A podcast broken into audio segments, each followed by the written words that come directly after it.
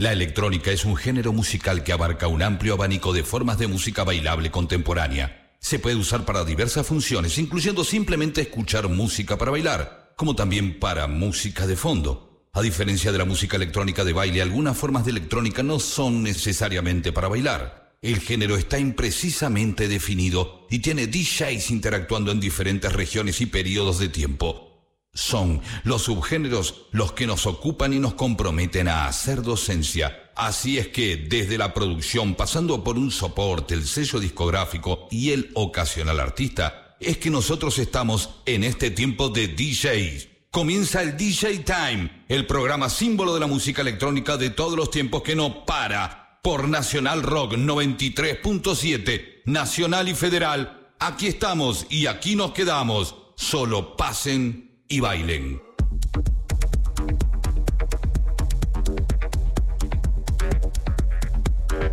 10 de la noche, 9 minutos. Bienvenidos, mis queridísimos amigos de todo el país. Aquí estamos y nos quedamos. Tenemos un invitado de lujo, Diego Roca. Estamos arrancando con su música, así que empezamos a disfrutarlo. El WhatsApp 11 39 39 88 88. En un minutito ya estamos en pleno diálogo con Diego. DJ Dweck, bienvenido. Ya estamos con toda la gente de National Rock. Recuerden, 937 en todas las redes. Y por supuesto, nos pueden seguir desde todo el mundo por www.nationalrock.com. Pasen y bailen, amigos. Vamos.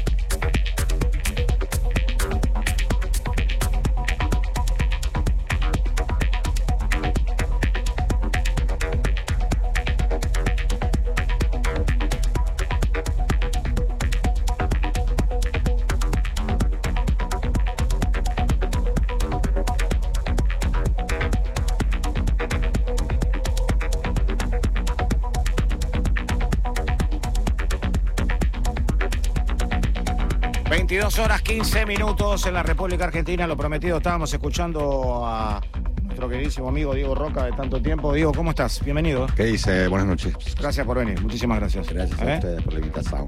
Este, mm, nos estuvimos viendo últimamente por, por, por distintas cosas. Estabas en España, eh, estabas en, estuviste por Ibiza, estuviste en Barcelona, estuviste haciendo un montón de cosas. Estuve dando unas vueltas por ahí a tocar a la terraza de Barcelona, uno de los boliches míticos de ahí, después de unas vueltas por Ibiza, Sí. a ver amigos, a descansar un poco y a ver las novedades, en qué anda la gente por ahí. ¿Qué, qué, qué pudiste observar? Bueno, el menú internacional es más o menos el mismo en todos lados. Sí. Los de que podemos ver acá son los de que dan vueltas ahí también. Hay algunas diferencias en algunos lugares, como el Pikes o como el Underground de Ibiza, que siempre fueron lugares que se mantenieron un poco al margen de lo que es la, la movida más comercial, digamos. Sí, Y hay algunas cosas buenas, otras medias obvias. sí. No es la tendencia que más me gusta de la isla estos años, pero bueno, siempre hay cosas interesantes. Diego, nos escuchan de, todo el país y hay muchos chicos que, bueno, recién lo hablábamos cuando nos reunimos antes de, empezar del programa, que hay una generación que, si bien se colgó hace poco del DJ Time, no nos conoce mucho y, y fundamentalmente vos sos una de las personas eh, más importantes de la escena electrónica en la Argentina, ¿no? Sos uno de los íconos, de los, de los pioneros y tenemos que pensar que estamos llegando a todo un país que seguramente muchos de los chicos que nos están escuchando hoy se conviertan y quieran ser DJ o productor discográficos. Entonces, queremos que nos cuente, más allá que nosotros nos conocemos, obviamente, eh, tus inicios, qué fue lo que te tentó, si la música disco, si el funky, eh, la esencia familiar, la música que se escuchaba en casa. Sí, bueno, en, en mi casa se escuchaba algo de música. Creo que la mayor influencia me llegó, siempre lo digo, por mi hermana. Tenía unos jockeys amigos, compañeros del colegio. Ah, mira vos. Y, y en, en- en el barrio donde yo vivía había muchas fiestas de las barriales de esa época, en colegios, en clubes, en, en- en diferentes lugares. Y había una buena cantidad de jockeys muy buenos. Y el- la música de disco, el funk, que fue lo primero que me, me llamó la atención seguramente. Era muy chico, estaba en quinto grado, sexto grado, así que trataba de ¿Te tentó colarme. mucho la música disco? La melodía de la música La disco. música disco fue lo primero, lo primero que me llamó la atención y lo más bailable. En esa época también había un poco de, de funk y de soul. En mi casa en mi casa se escuchaba de todo en realidad, desde tango hasta Elvis Presley, pasando por Tom Bien. Jones. O sea, había una mezcla media extraña. Y yo calculo que empecé, por eso te digo, la influencia que traía mi hermana en esos cassettes que le regalaban los DJs, me parece que fue lo que me llamó la atención. Yo creo que también habrá sido que la música disco venía acompañado de un piso de baile tremendo. La, la movida que generaba la música disco era la de, de lo que se hablaba el lunes. Las- los maxis de música disco después terminaron siendo lo que fue el house, los primeros temas de house. O sea Sí. que en realidad todo venía medio de ahí. Las versiones extendidas de música disco eh, pasaron a ser casi los primeros temas de house, te diría. Sí. Bueno, te, te, te llenó la música disco, dijiste esto es lo que yo quiero ser, quiero ser DJ.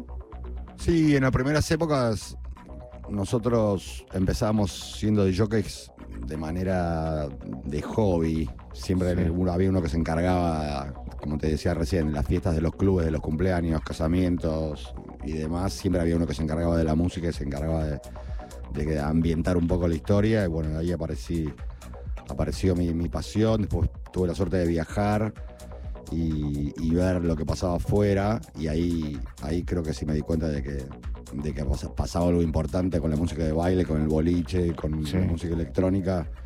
Y le apuntamos para ese lado. Tuviste muchas influencias porque si uno estudia un poco tu carrera, eh, hay influencias del rock, hay influencias del acid, hay influencias del house. De hecho, tocaste todos los géneros, lo seguís haciendo. Es como el, el DJ que siempre hace una lectura del momento, del lugar y, pone la música que va. ¿Cuál, cuál es la- el género que más te influenció o el que más sentiste? Y posiblemente, como dije recién, la música disco. Ver, venía también de escuchar rock y rockabilly. Sí, y un montón de cosas que siempre me, me gustaron, pero me parece que lo que más lo que más me llevó fue la música disco, el beat, el 4x4. Ajá. Ahí fue cuando, cuando se empezó a volcar. Pero sí, escuchar, escuché y escucho un poco de todo. En eso no tengo, no tengo mucho prejuicio. ¿En qué momento te encontrás con, con el tecno? Eh, un tecno que, por lo que nosotros escuchábamos, era, era distinto al tecno que se escuchaba. O sea, era un tecno muy, muy selecto, se empieza a armar una especie de escena underground en la Argentina. Y bueno, vos la liderabas con, con- muchos chicos que son obviamente amigos de, la casa. ¿Y en qué momento te ligás o sentís que el, que tecno era tu pasión? El tema, nosotros, un par de jockeys más y, yo quedamos, no fueron muchos los que hicieron la transición de la música electrónica previa a los géneros, o sea, del 89 para atrás y del 89 para adelante, digamos.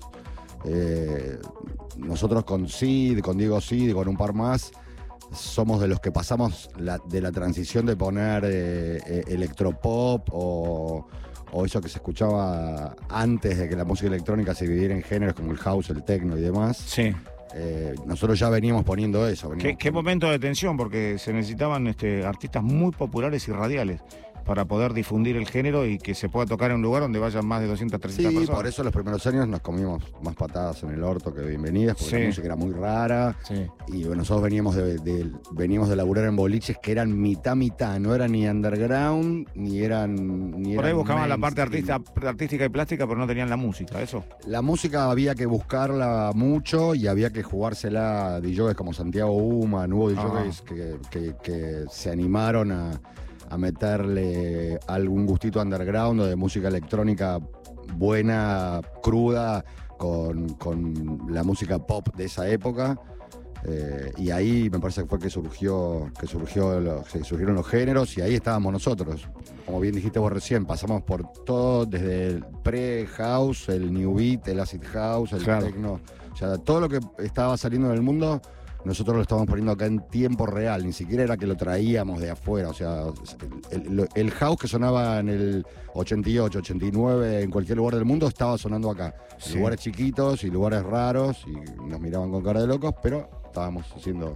Sí, yo recuerdo que cuando ustedes empezaron con, con el tecno, eh, lo que llamó la atención es que muchos empezaron a mirar a la Argentina, sobre todo los países sudamericanos, porque el tecno de ustedes era distinto, porque era como que lo seleccionaban del tecno que se escuchaba en Europa, fundamentalmente en Alemania, había cosas en Bélgica también que... eh, y por eso la escena nace como underground en la Argentina, porque era otro tecno. Nosotros lo que tratamos, que siempre fue una ventaja que tuvimos los, los DJs argentinos, teníamos mucha data o pretendíamos tener mucha data y nos influenciamos por las dos vertientes, por la americana y por la europea. Entonces había una mezcla y una, una selección y una, una curada de música electrónica. Per- la interrupción, importante. porque hay, hay chicos que están escuchando y hay chicos que siempre, cuando hablan, dicen el tecno tipo Sid tipo Roca, te dicen. O el, y, y los que estamos más atrás, el, el tecno tipo DJ Union, el, el tecno tipo Urban. Eh, eso es lo que, lo que sentían los que iban a bailar eh, tu música. Eh, ese género que en la Argentina sonaba distinto, el tecno argentino era distinto y se lo llamó underground. De hecho, también eh, las locaciones eran distintas, las presentaciones o la escenografía o el armado era distinto, eh, artísticamente se lo pensaba distinto. O sea, nadie iba a tocar por tocar con la valijita y empezaba a tocar. Todo tenía un sentido anterior, eh, primitivo. Y eso era lo que los marcaba como distinto y hacía que la gente fuera a los lugares que después, acompañando con la parte artística y, plástica, colaboraba un montón a la idea, ¿no? No, y aparte hacíamos una mezcla, como te digo, de las dos vertientes que a mí, a mí me- me- me dio bastantes satisfacciones porque ibas a tocar afuera y tenías en la batea la perfecta mezcla entre lo que estaba sonando europeo y americano y a los europeos le faltaba lo americano y Claro. cuando a Estados Unidos le faltaba un poco el europeo. Acá teníamos las dos, o queríamos tener las dos vertientes y eso me parece que sacamos una ventaja y eso se- notaba también en los sets. Porque como si vos, los sets nuestros de techno no era nada más que el último techno de Detroit. No, los chicos veníamos- decían tipo roca, tipo nos- porque se, co- se- les venía a la cabeza el electro, el acid, el new beat, el dark, el industrial, toda esa música preelectrónica nosotros también la poníamos y creo que me lo dicen. El industrial era lo más popular que había en Alemania, para aplicar a los pibes en ese momento. El, el industrial estaba haciendo estragos. El New Beat y venía toda una época también de, bueno, Nitzeret, Front 242, los Claro, belgas, claro, claro, había toda una historia oscura de música Que ya venía de Kraftwerk. Sí. que venía de Kraftwerk y venía de un montón de fusiones, sobre todo en Europa. Los franceses también tuvieron mucho que ver. Sí. Y ahí estábamos nosotros tratando de sacar lo mejor que se nos ocurría y me parece que eso nos hizo ser, nos hizo ser un poco diferentes y que nuestra música tenga influencias por ahí más que las demás, ¿no? Que otras Sí. culturas. ¿Hay algún artista de, dentro de ese género? Después te voy a preguntar de, en general, ¿no? Pero dentro del género tecno que, que vos mirabas mucho o que te sentías identificado con, con su música o, o pensabas que de- desde su música vos ibas a poder modificar algo eh, dentro de la tuya? Sí, Por ejemplo. nosotros, mi generación, o por lo menos mi, mi, mi- mi estilo era más, más que nada de DJ más que de productor. O sea que no, no miraba mucho el tema de lo, que, de lo que estaban haciendo en cuanto a lo musical, sino en cuanto a lo que estaban poniendo, cómo combinaban y cuál era a dónde querían ir. Eh, después me empecé a preocupar un poco más por el por el, la, el- el- la cocina, digamos. Sí. Pero yo que sé, un artista como Sven Bath, Sí, eh, ahora es amigo, sí. y es un tipo que yo empecé a ponerlo cuando él tenía 16 años, yo creo que estaba, tenía casi la misma edad, tal vez un poco menos. Y eh, también es un tipo que pasó por todos los géneros. Particularmente en la Argentina lo conocimos en el 97, 96. Recién ahí lo conocimos en la Argentina con, con, con un tecno que, que a veces llegaba a lo comercial, te digo. Claro, yo te digo que punto, ¿no? yo lo primero que escuché de Ben Bath fue en el 86, 87, creo que salió Eléctrica Salsa y fueron los Sí. primeros. Sí, ófera, eso sí. y Off y Sí. Time Operator y bueno, tenía, Sí. tenía varios sacas y a partir de ahí el tipo, imagínate que ahora, 2022, acabo de estar en Europa viéndolo a él en Ibiza y hace la diferencia nuevamente, nada más que por poner vinilos. Al poner vinilos y el estilo que pone él ya hace una diferencia total a lo que están poniendo la mayoría de los otros DJs, que es el mismo género y puesto de la misma manera. Pero es otro arte, sí. Todos van con el record box y con los temas todos semi sinqueados Sí. y él pone va con sus cuatro ¿Notaste cajas mucho de eso? discos. Sí, ¿Notaste sí, mucho? Sí, sí, sí. El 90% de los DJs, inclusive los DJs consagrados, que eso da un poco de pena, ver a DJs como Carl Cox, Danny Tenaglia, pibes que saben lunga realmente de la profesión y van con la computadora y el controlador y vos decís, Sí. loco. si saben hacer el otro laburo. Por ahí las generaciones nuevas que no lo saben Nosotros hacer, crecimos con un Carcox a puro vinilo. te ahorras, te ahorras 10 años de aprender eh, con el zinc, es verdad, y se, se puede aceptar. Pero hay tipos que lo saben hacer y le sacaron el jugo y la gente disfrutaba de sus sets. Verlos Sí. ahora con la computadora, con los cinco players, todo medio sincronizado, a mí me da un poco de, de pena, pero bueno, los tiempos cambian. Por Sí. eso Sven toma cada vez más relevancia y le digo a los chicos que si tienen la oportunidad de verlo, cuando venga acá o si pueden ver videos. Siempre fue todo- distinto, además. Siempre, hasta en Low Parade hacía las cosas distintas. Cuando se presentaba en Low Parade, desde la Dodge Vélez, cuando nosotros, cuando yo tuve la oportunidad de haber estado en el lugar, pero de verlo a la noche o al otro día repetido, me di cuenta que tocaba distinto, que hacía otras no, no, cosas. El pibe es un. Hay pocos pibes serios ahora de la escena que marcan la diferencia. Sven es uno, Damian Lazarus es otro, que Sí. yo le dije hace muchos años que es Sí, el, sí, próximo gurú. Lo vi ahora en Ibiza también, una, una pasada. Todo lo demás está medio dentro de la misma, del mismo género y no hay muchas diferencias. Las diferencias son estas ahora. El formato, sobre todo, el sonido. Escuchar dos o tres horas de, de un set de vinilo en un buen sonido es Sí, es muy tremendo, diferente brutal, a, brutal. escuchar un Sí, set sí, sí. de CDJ Sí, o de sí, sí. pendrive. Sí, lo que comprende el disco no, no, no te lo comprende ninguna maquinita. Eh, ¿Cuándo pensaste que ibas o cuándo pensaste en ser productor discográfico? Porque a lo mejor lo, lo- lo- lo presentiste y lo tenías como algo eh, futuro y después dijiste no de arranco. Sí, eso vino un poco con, con el combo, digamos. Como te dije recién, yo y otros DJs venimos de la, de la época que era puro DJ, o sea, se dedicaba uno a, Sí, a buscar música, a tratar de, de hacer algo interesante con el set, a mezclarla como se debe mezclar, en los tiempos que corresponden y que salga algo interesante. sí. Después, el, digamos que le- el- la carrera llevó a que el DJ necesitó ser productor y ahí como que se abrieron otras puertas, hubo que empezar a investigar por otros lados. Nos juntamos, por suerte, con, con amigos que saben muchísimo de esto, siempre, toda la vida, como Carlos Show, Lionel Sí. y miles de productores que nos, nos dieron una mano y ahí empezamos a meternos un poco en la producción y a empezar a hacer nuestras cosas. Eh, debe haber sido a mediados de los 90 por ahí. Sí, sí, sí. Sí, cuando estaba... mm, Un poquito después de que empezamos a tener bastante pegada como DJs, eh, mm, nació la necesidad, digamos, de, de- de sacar, de tenerlo plasmado en vinilo o en lo que sea. Y yo tuve mucha relación también con el rock, tengo buena Sí. onda con los chicos de Babasónicos. Sí, me acuerdo cuando, cuando estuviste en la producción de, de- de- de uno de los trabajos de Babasónico que fue, fue un suceso, te veían todos lados. sí. ratones, Sí. hice, hice varias cosas, por suerte, rockeros con cabeza abierta y a los que no hay nada que explicar y amigos de toda la vida. Se, pusieron, se pudieron hacer buenos laburos y hay algunos que quedaron para la historia, los de los ratones, los de los babasónicos, son tracks que marcaron, por lo menos a los que lo tenían que poner y los que los usaron para laburar, Sí. los tienen, los tienen bien marcados. Sí, no. Yo vi cuando arrancaste con, con los grupos de rock que tu cabeza se había comenzado a abrir muchísimo. Y yo creo que en esa ida y vuelta de producir a una banda de, de rock, eh, ya bastante popular para esa época, eh, hay cosas que empezás a absorber y que las empezás a producir en, en tus propios materiales que, que no están relacionados con ese género. Y, eso se notaba. Eh, después de la apertura que tuviste como productor de muchas bandas, yo, yo noté que había un sonido un poco distinto.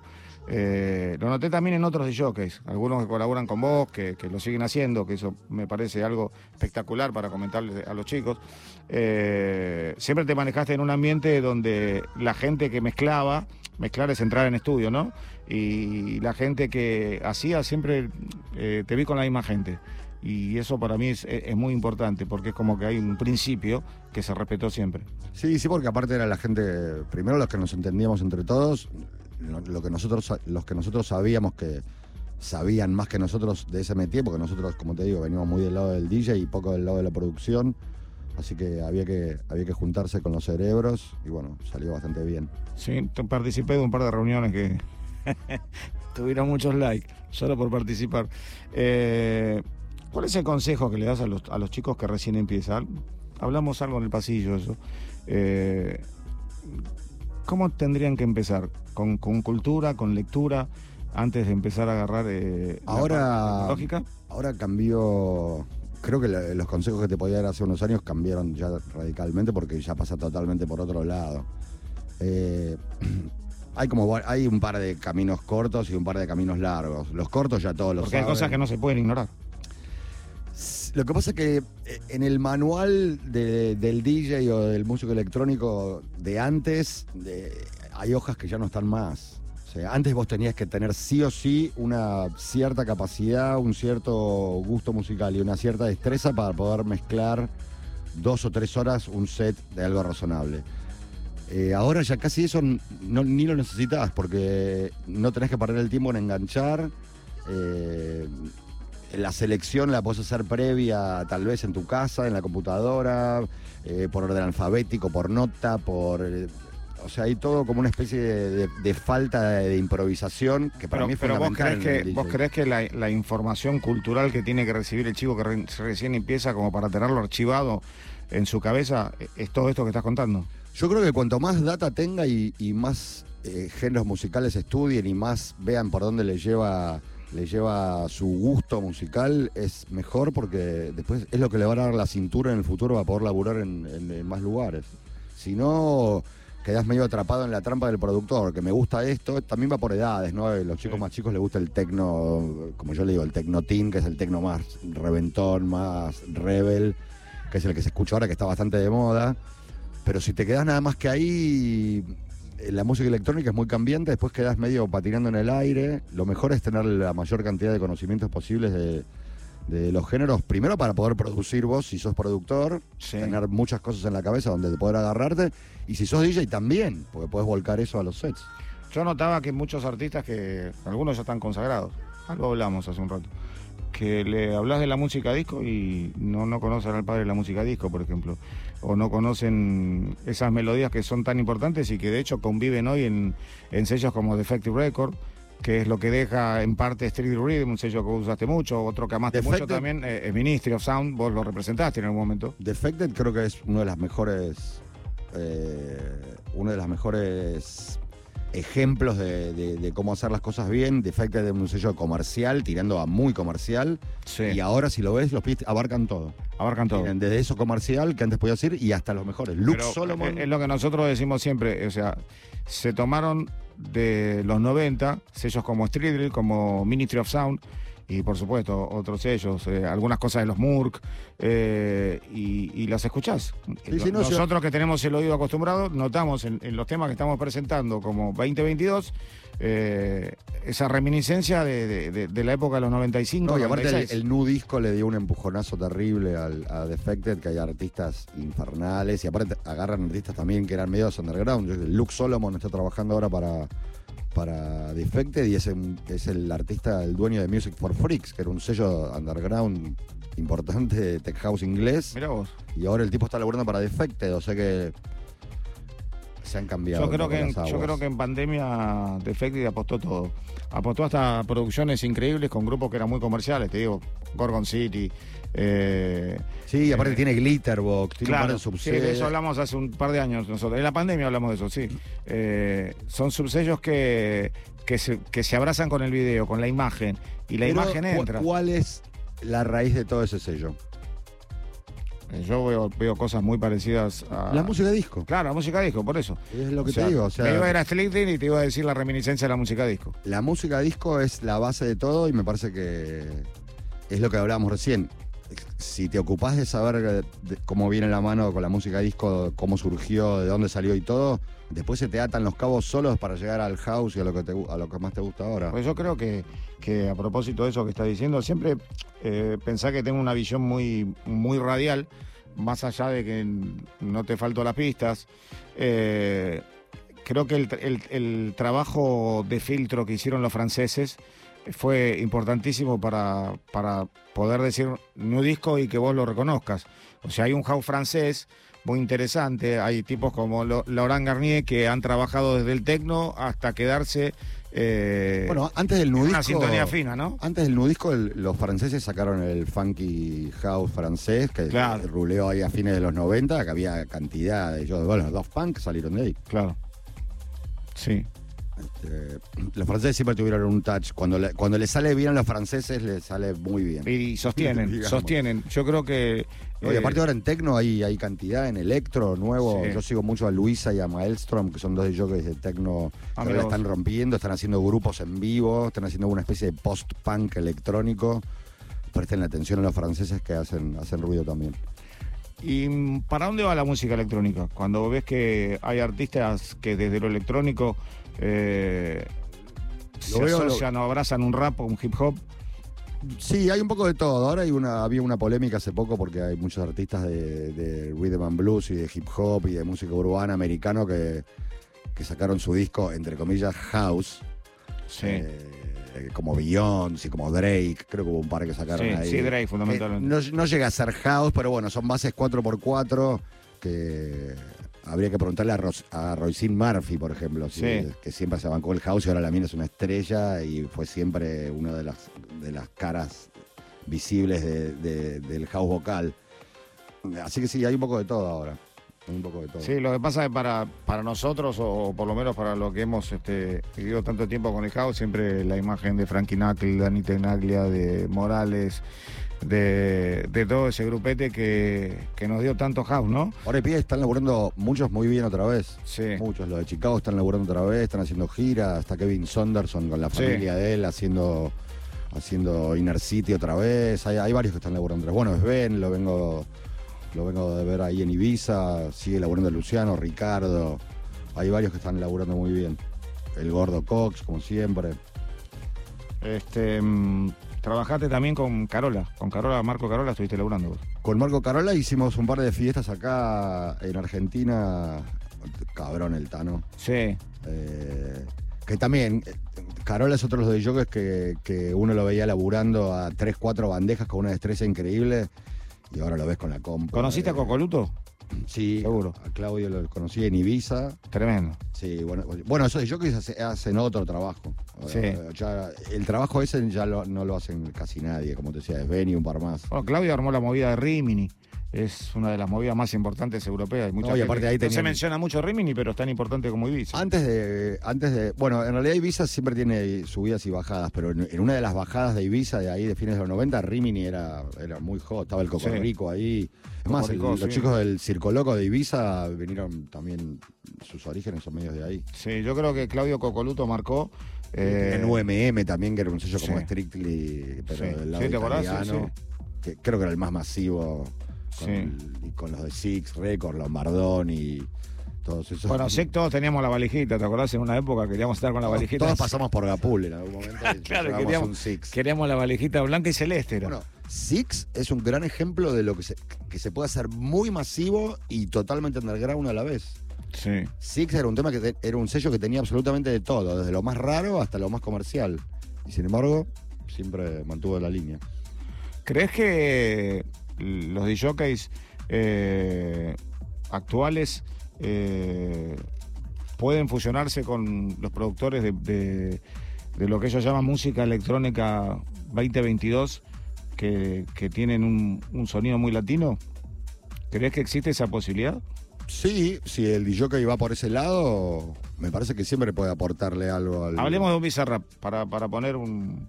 Sí, me parece que, que le encontró la fórmula. Podemos entrar en este estudio con Bizarrap y, y debatir cosas, por ejemplo. Yo creo que sí, él encontró de una manera eh, muy, te diría, casera y muy personal eh, su estilo, como, como sabemos todos los que estamos en la música electrónica, acá no hay manuales, no hay un librito de cómo hay que hacer las cosas, no hay un- un- una manera de cómo hay que sonar o cómo hay- tiene que estar estructurado. Y me parece que Bizarrap le encontró la vuelta eh, fácil, rápido, eh, simple. eh, no le copió, si bien las bases de él son muy parecidas a las bases de la música urbana americana de siempre, Sí. eh, le encontró un sonido y ahora con el tema de las redes, como te dije antes, las reglas cambiaron. Claro, con una arroba son 30 100%, millones en un segundo. sí. Cambió 100%, 100%. Vos, Claro. vos, a veces uno piensa, ¿no? Si cuando hacíamos eventos que eran multitudinarios masivos, estábamos hablando de que todavía cuesta meter 60, 70, 100 mil, 150, 200 mil, no teníamos ni siquiera, solamente teníamos el fax para comunicarnos con, con las provincias del, del interior. ¿no? Si- siempre hablamos que si nos hubiera tocado nuestra época, eh, plena época de redes en los 90 o por ahí, ¿Entendiste? Es tremendo. Estaríamos hablando de, de- de- de otro, de otro piso. Porque muchas veces viajaban Roca y Cid o Roca por un lado, Cid por el otro, y había que esperar ponerle 45 días para saber qué trajeron, de- aparte después de su búsqueda, porque vos, vos estabas mucho por Estados Unidos, por Inglaterra, lo mismo hacía Diego, otros DJs también, eh, muchos esperanzados en Jorgito Quiselú, que, que esos pedidos que le venían trayendo otro DJ de afuera, o por lo menos por teléfono, llegaran exactamente como uno quería. No, y aparte había toda una logística ahí. El que podía viajar, viajaba. y El que no podía viajar, esperaba turno en la disquería, las 3, 4 disquerías que hubo siempre acá en Capital buenas. Sí, Que todos hacíamos una especie de ritual los martes acá, los miércoles allá, los jueves allá. sí. Y si no había que hacer, había que hacer logística como hicimos un montón de veces. La azafata, Escuchen esto, por favor. pagarle la Porque noche. Lo, lo dice Diego Roca, nosotros lo contamos, pero no lo mismo que lo cuente Diego.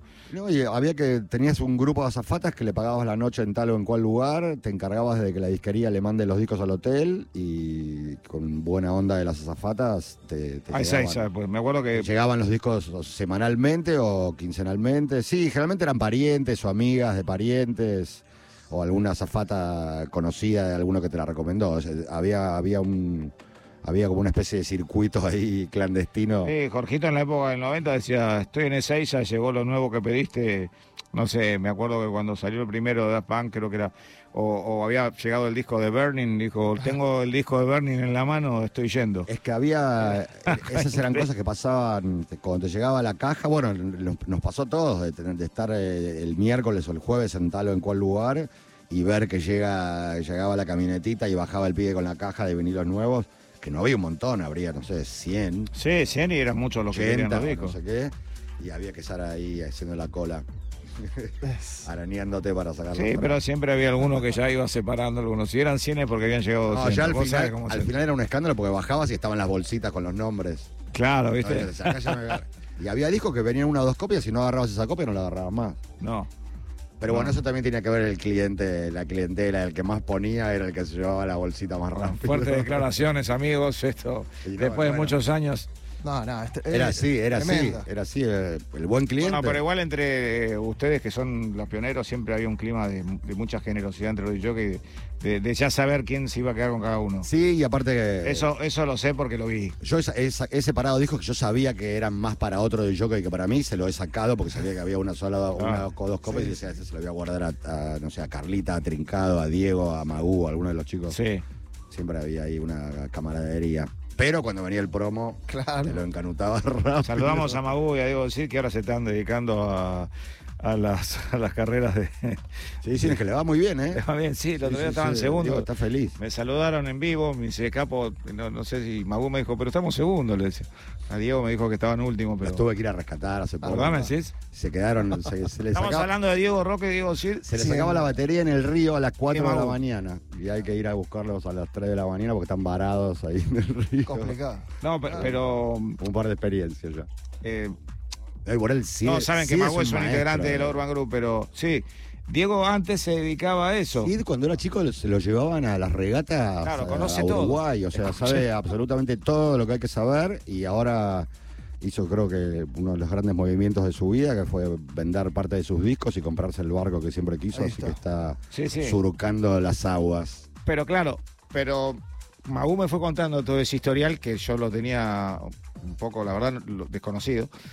Pero cuando lo escucho hablar a Magu, DJ eh, Grumete. eh, lo- lo- le cambié el nombre, le puse Simbad. Sí. Pero, pero no por Simbad, nuestro amigo, sino por, por Simbad, este, eh, el marino, porque cuando te habla Magu ya te habla desde una posición Diego Cid. De arriba del carajillo. no, te habla al lado de. Sí, guarda porque yo estoy inclinándome. Yo, es tremendo lo de Magu. Saben, Con una, con una, me dio una exposición el otro día y, un, y una, me hizo una declaración tremenda de lo que fue la última regata que corrieron.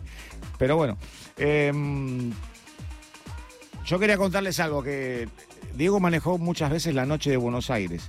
Había un lugar que siempre me sorprendió, que era que había que pasar sí o sí en una determinada hora. Seguramente eh, le va a traer un recuerdo muy con mucho cariño, Diego. Estoy hablando de Delight. Oh. Eh, en Araos, hoy es Araos, se llama Club Araos, se llamó también este, San Francisco. San Francisco. San Francisco Strenway. Y, mm, pero me acuerdo que a Delight había que pasar dos y cuarto, tres. Porque Diego en ese momento estaba inspirado, ya estaba, solamente miraba los discos, era el mejor. ¿Te acordás que no parabas? Delight fue, Yo no sé cómo aguantabas tanto tiempo. fue, un, fue un boliche bastante importante porque fue. ¿Qué el fue para vos, Delight? Fue el Primero. prim- primero fue el primer boliche grande que estuve, donde estuve solo. Me Sí. llamó Charlie Burgi en el 88. Ah, qué grosso. Era- Y me dijo, tengo un boliche para vos, va a inaugurar, quiero que seas el DJ. Y fui DJ ahí 89, 90 y el 91 me fui. Pero laburé el primer año, creo que los dos primeros años, laburaba 12 horas. Porque entraba a las 12 de la noche y como fue el primer after hour oficial grande, la gente salía de la City de Mix No, pero- y a las 8 de la mañana había cola dando la vuelta a la esquina. Obviamente lo que voy a contar vos lo sabías, pero viste que había como turnos, iba gente hasta tal hora, otra gente iba hasta tal hora y tú iba al final. A las 7 de la mañana había un cambio de turno porque venía la gente de la City y de Mix que cerraban a las 6 Sí. y a las 7 estaban haciendo la. Hasta las 12 del mediodía laburábamos. Yo laburaba 12 Yo creo, que, horas. sí, yo creo que el crecimiento, es una opinión mía, ¿no? Que, eh, espero que la aceptes. Yo creo que cuando le cuento a la gente o me pregunta eh, por Diego Cid, yo creo que más allá de lo que es artísticamente, ¿no? Como, como yo que para mostrarse a la gente hay un antes y un después de Delight. Después, lo- yo lo que vi en Delight, este, lo tengo presente, muy presente, ¿no? Y- fue importante, fue importante porque fue una- un cambio de música. Ahí me la jugué mucho con la música, fue los primeros raves. Pero aparte de costumbre en la ciudad de Buenos Aires. Sí, no, no, no sonaba. Modificar la costumbre de la gente. Y estamos hablando de tres turnos casi, porque yo me acuerdo que a veces íbamos a las dos o a las tres o a veces, como decís vos, al after. Pero que en realidad era, o sea, era un after, sí, técnicamente era un after, pero íbamos tarde, Pero decíamos. aparte de No, hoy tenemos que ir más boliche grande. Nosotros previo a eso veníamos de boliches como Rainbow, Freedom, Bulldog, o sea, eran todos Claro. bolichitos de 300, 500, 600. En Delight entraban casi 1500 o un poco Sí, más. yo creo que 2000 también. Entonces era un boliche grande, para un after hour eran enormes. Los after hour de acá siempre eran de 100. Sí, sí, sí. sí. 200, Y nos conocíamos ahí, todos, por sí, eso. sí. Esto empezó a ser un after hour grande que venía gente de diferentes lugares y marcó, marcó. Qué loco lo que acabo de decir, pero cuando íbamos a los after hours nos conocíamos todos, pero empezamos, tardábamos más tiempo en saludarnos que en Sí, disfrutar eran after hours. lo Sí, mismo 100, 200 en todos los mismos after hours. Después empezó a cambiar un poco y este de Delight fue uno de los más grandes. De que- ahí hubo un cambio bastante importante de la música. también puse música muy... ¿Qué pusiste ahí? Y ahí puse, por ejemplo, Dominator. El Dominator salió ahí. Dominator. El el, el, el del Moscón, el famoso No Moscón, salió de ahí. Speedy J, la primera vez que tocó, tocó ahí en ahí. Ahí puse Little Louis por Sí, primera vez. eso sí. Yo ponía 12 horas y ponía unas 8 horas, 9 horas de música y ponía 4 horas de video hi-fi. En ese momento me iba todas las semanas a lo del Tano Chiarelli, Ah, de un bueno. pibe que venía de. se- iba, a Miami, Bueno, sí. iba a Miami y grababa los MTV a la noche de madrugada y te lo traía hi-fi acá. Estaba sin los logos. Vos ibas a la casa y te daba un libro, un libro que tenía todo lo que había bajado esa semana de MTV. Entonces vos te hacías tus compilados. Yo tenía mi batea de vinilos y mi caja de videos Wi-Fi para poner. Yo tenía mezcladora de video y ponía una hora de música y de repente sacaba y ponía, yo qué sé, de cult en vivo. Tremendo. Y la gente se volvía loca, porque aparte son 12 horas. Era, era, era largo. ¿Cuántos géneros llegaste a pasar en dos horas? Y ahí ponía. Ahí puse mucho, por ejemplo, Hip House. Sí. Salió de ahí. Yo todo Money Love, eh. Louis, todas esas cosas, todo. eh, eh, yo qué sé, todo lo de incógnito, toda la época de- del, del soul inglés. Incógnito, de- eh, don't you worry about the thing. Don't You Worry, Brand New Heavies, del sello Talking Loud, bueno. todo eso que después Carlitos puso Eran en el canciones dorado. radiales, eh, eran canciones radiales. Súper radial, todo, Sí, sí. súper radial. Y ahí ponía, como te digo, desde Cult hasta Guns N' Roses en vivo en Río, Knocking on Heaven's Door, Sí. que apagaba todo y tiraba. O sea, había. Era un laburo importante ahí en Delight. Fue un laburo 30 años del disco. integral, de te Guns N' diría. Y mm, después eh, en La Morocha también te vi muy compenetrado. La Moro, hu- hubo muchos lugares que se hizo bastante bien. La Age fue Los Communications, sí. quilombo importante, el Morocco fue Se laburaba mucho con la tarjeta y me acuerdo que te llegaba una tarjeta de leche y la leías todo. pa- te ponías de costado para saber quién estaba. Está Diego, está este, está quién está. Sí, sí, sí, era, era- era un menú. Pero ¿Te acordás que era como una especie de. Hay que que, la, ir, hay la que ir. la Age marcó. Sí. No hubo, nunca hubo jamás nada como la Age. No, no, yo creo que no.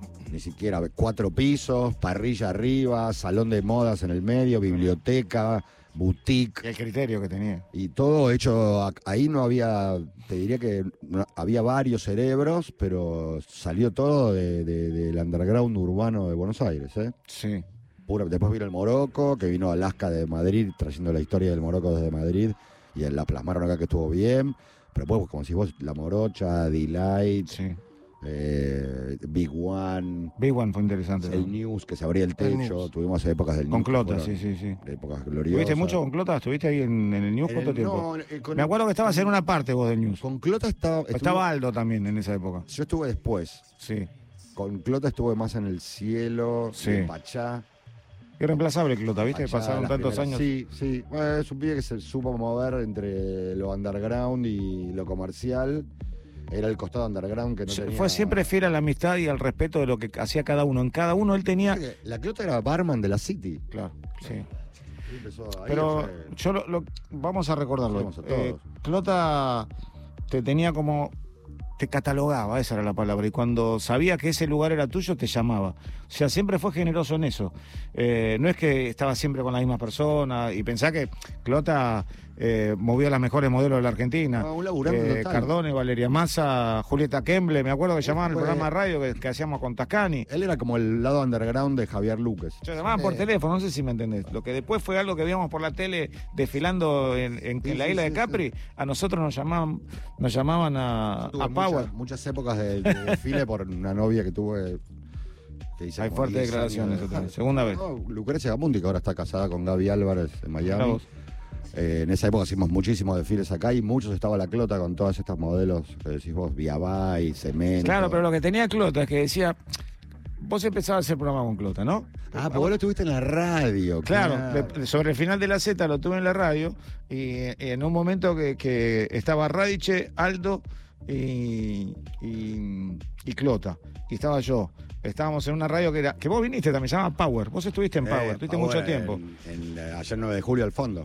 Exactamente. Sí, sí, Bernardo Irigoyen ya. Sí, sí. Entonces, eh, te daba un papelito, Clota, dice, fíjate si. Estaba Palito Simonazzi en la operación técnica a veces. Fíjate. o Faltaba sea, ¿no? Sí, a veces venía. Pero vos. vos sabés que venía Clota y te decía, eh, fíjate si, si ves que no llama, porque le decía a Pablito, ¿por qué este pelado no me da mucha bolilla? Si ves que no llama, las vos. Y cuando leo, no me olvido más, decía Cardone. Pampita. No, no, no, no, Pampita no existía todavía, pero decía Cardone, Valeria Massa y Julieta Kemble. Yo esa, es, esa delantera no me olvido más. El trío. Eh, y salían al aire pidiendo temas inocentemente como que nosotros éramos los héroes de, lo que estaban escuchando. Y te digo la verdad, lo de Clota fue tremendo.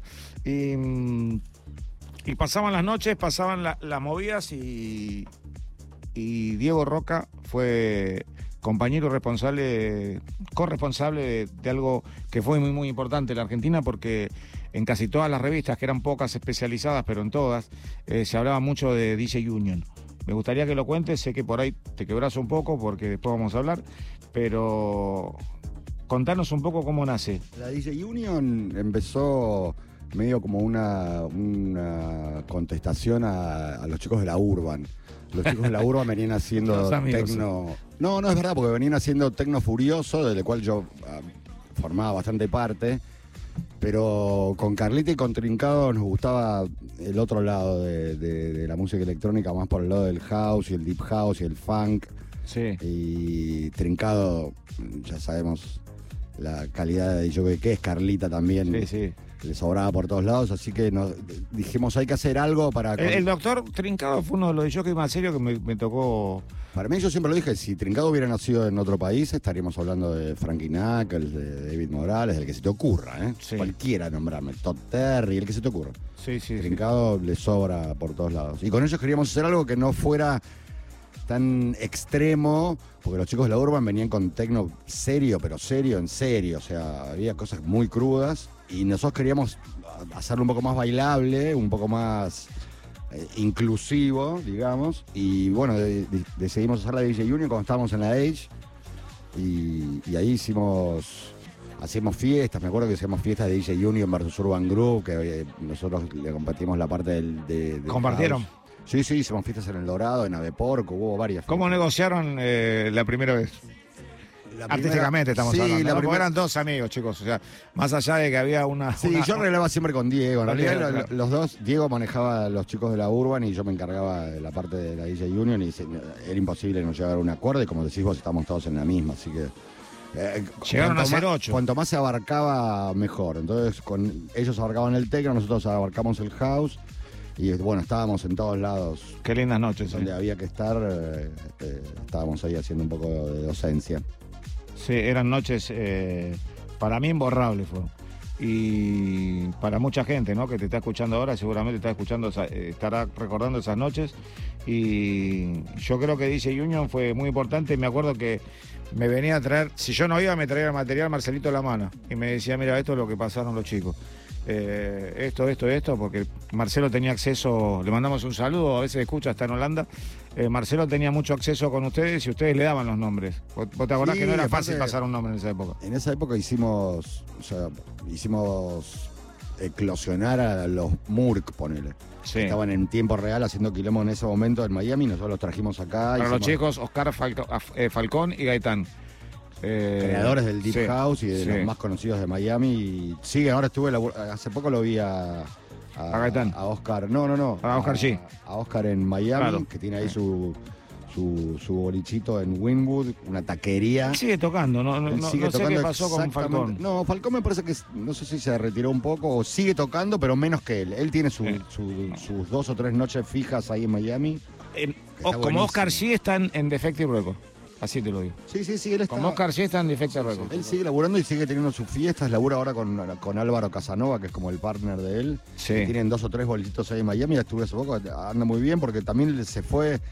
Digamos que los de jockeys, lo vi ahora también en Ibiza. Los de jockeys más grandes y más consagrados están buscando lugares más underground y más chiquitos para tocar. O sea, lo Estamos volviendo al principio. Es que me parece que ya se, hizo medio sonso ya lo otro. Entonces, los que más saben. definición. Los que más saben y los que los que saben cómo son es la historia están volviendo como las raíces. ¿Te desencontrás entonces en un punto después de haber tocado tanto tiempo con la tecnología? Porque estamos llegando a esa conclusión. Sí, bueno, yo, a mí me está pasando lo mismo ahora acá. Yo toco bastante poco en lugares grandes y toco, tengo mi noche semana, eh, mensual ahí en Carnal, en el, bar. esos bares se pusieron bastante de moda porque tienen, gente un poco más grande.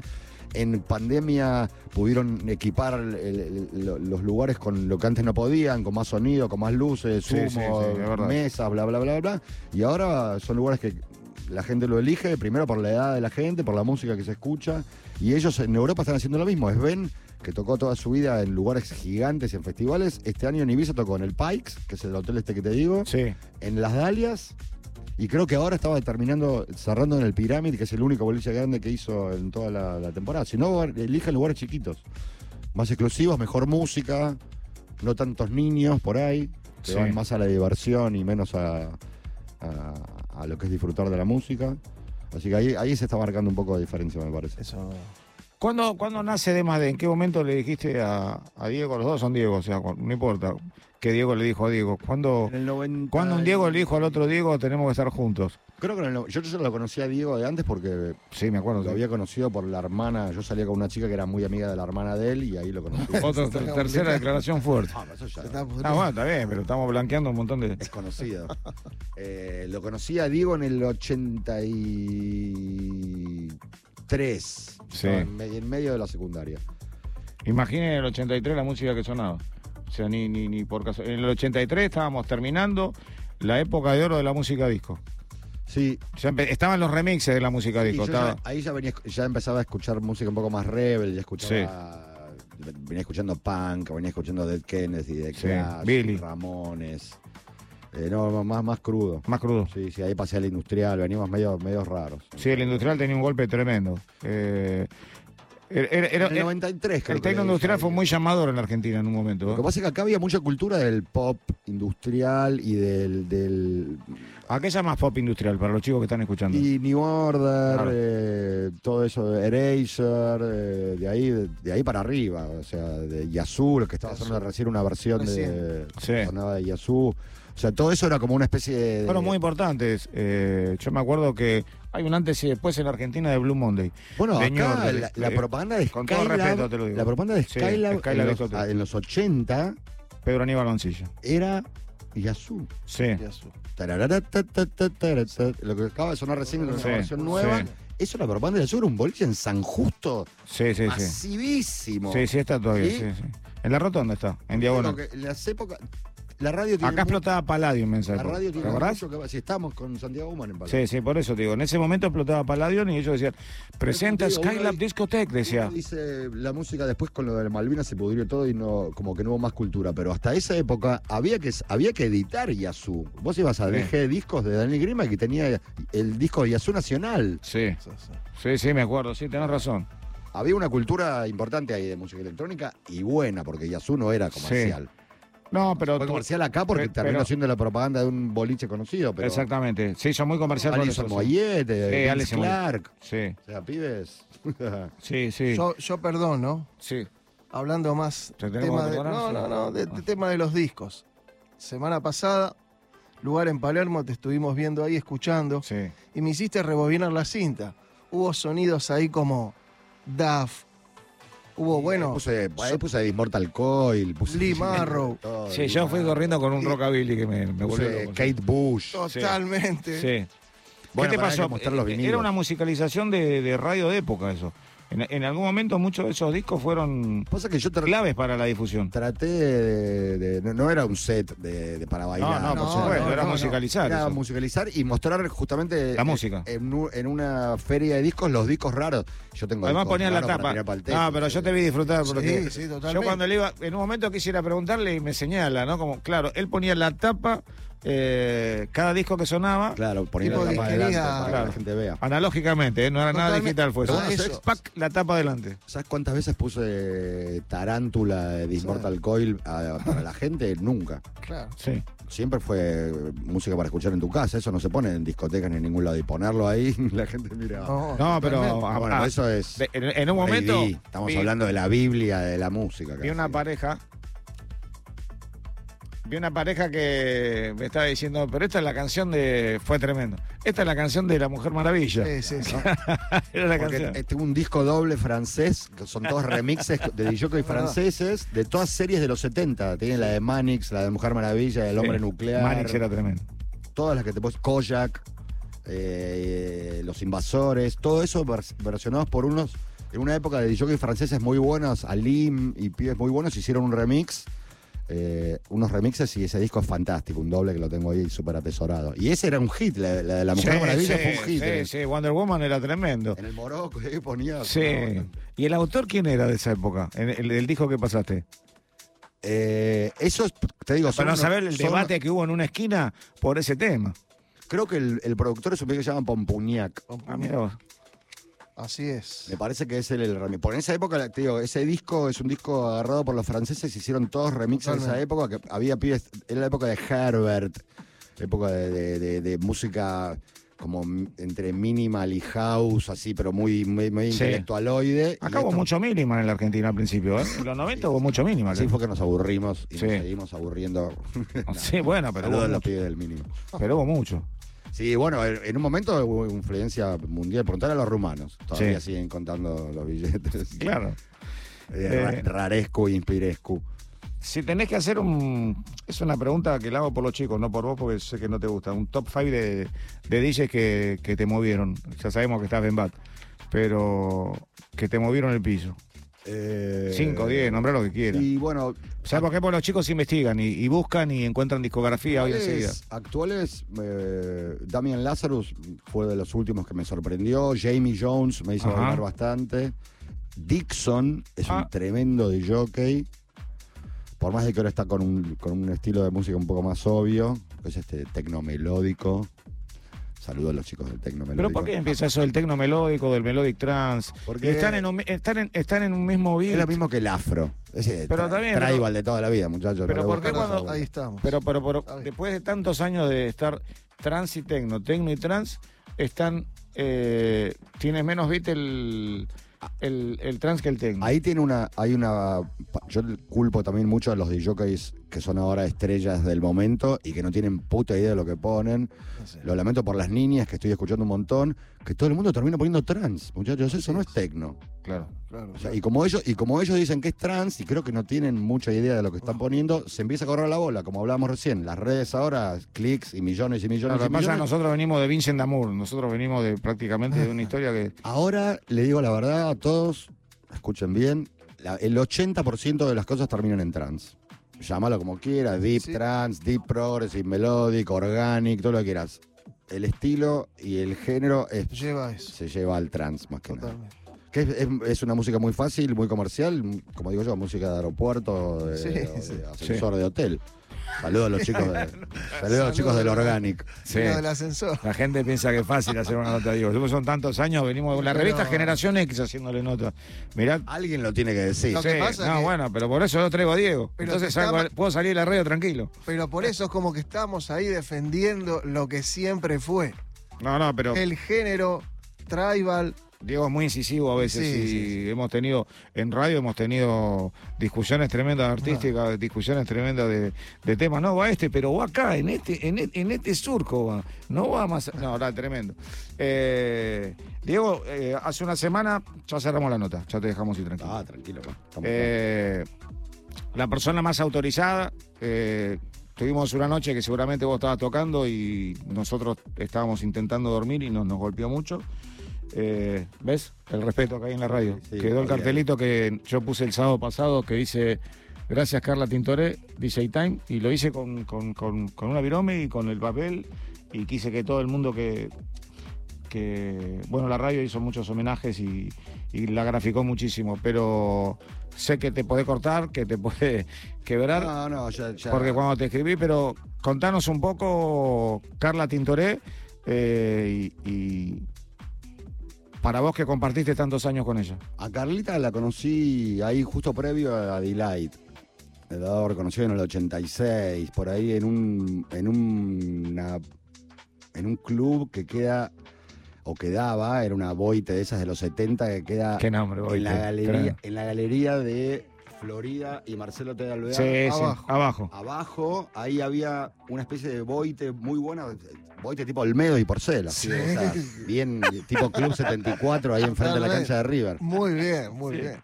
No me acuerdo cómo se llamaba, ahí la conocí a Carlita, era una fiesta que estaba, era, estaba poniendo música Carlos Alfonsín. Sí. A partir de ahí nos hicimos súper amigos. Eh, Carlitos es otro grande, ¿eh? un gran saludo a Carlos que nos debe una visita que seguramente están en estos días. Nos- eh, Diego Sidi y Carlitos Alfonsín nos deben urgente una visita. Y ahí la conocí, te digo, en el 86 nos hicimos súper amigos hasta el 89, 90, que entramos en, en- Yo entré en el Ángel en el 90 y ya en el, en el 91 entré en la Age y ahí ya éramos casi, casi primos. Y también nos conocíamos con Trincado. Ella lo conocía Trincado de antes, así que ahí hicimos una especie de, Qué lindo que sonaban, ¿eh? de- sí, y aparte nos supimos dividir bien los géneros. Yo hacía la parte más alternativa en la Age, ponía desde Stereo MCs, yo ponía Sí. hip hop, o sea, poníamos cosas bastante diferentes. Eh, y después en el Morocco también nos subdividimos. Yo tenía los jueves, Carla los viernes y Trincado los sábados, o no me acuerdo bien cómo era. Y eh, teníamos el laburo repartido perfectamente. Carlita, nada, un alma totalmente eh, li- libre. eh, Qué adelantada que estaba. sí, o sea que en la nota, mina- en la última nota que hicimos, ella me poesías me habló- sí, sí, sí. Es- eso me lo contaba aparte. Eh, cuando abro la nota me, me- me recibe ella a mí con unas palabras que te- me emocionaron, pero en el momento de la nota, ¿no? Eh, en el, fue el 11 de septiembre de- del 2021, fue el Día del Maestro, me da casualidad. Mm. Y que le hicimos la nota, la última. Y bueno, empezó a lidiar con algunas cosas parecidas a, a las que estuvimos hablando recién, pero ella hablaba de por qué no, no, no se reciclaba las cosas que en las discos, por qué nos íbamos así porque sí, por qué en las fiestas multitudinarias.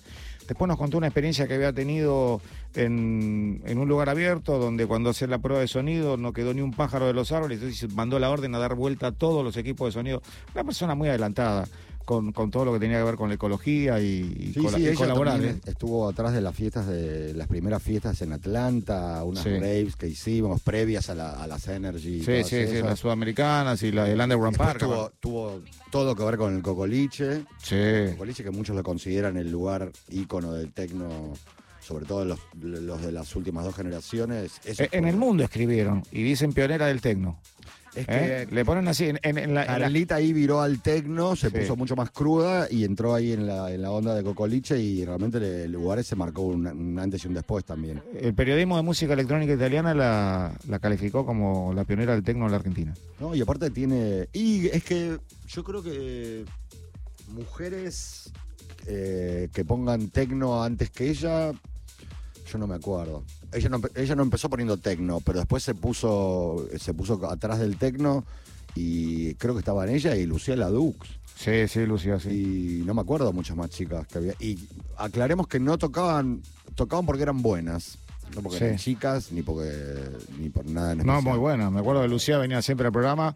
eh, un día me apareció con el pelo Nunca hubo ningún cortadito. tema de género, ni de, ni de cabida, ni de lugar, ni No, de que la movida o sea, electrónica nunca hubo, nunca se habló de Hubieran la sido inclusión. 5, 10, 30 o 100 minas eh, andróginas o perros sin cola, hubieran tocado igual. Si eran buenos y Totalmente. correspondía, iban Bueno, a la inclusión le pertenece a este género del minuto cero.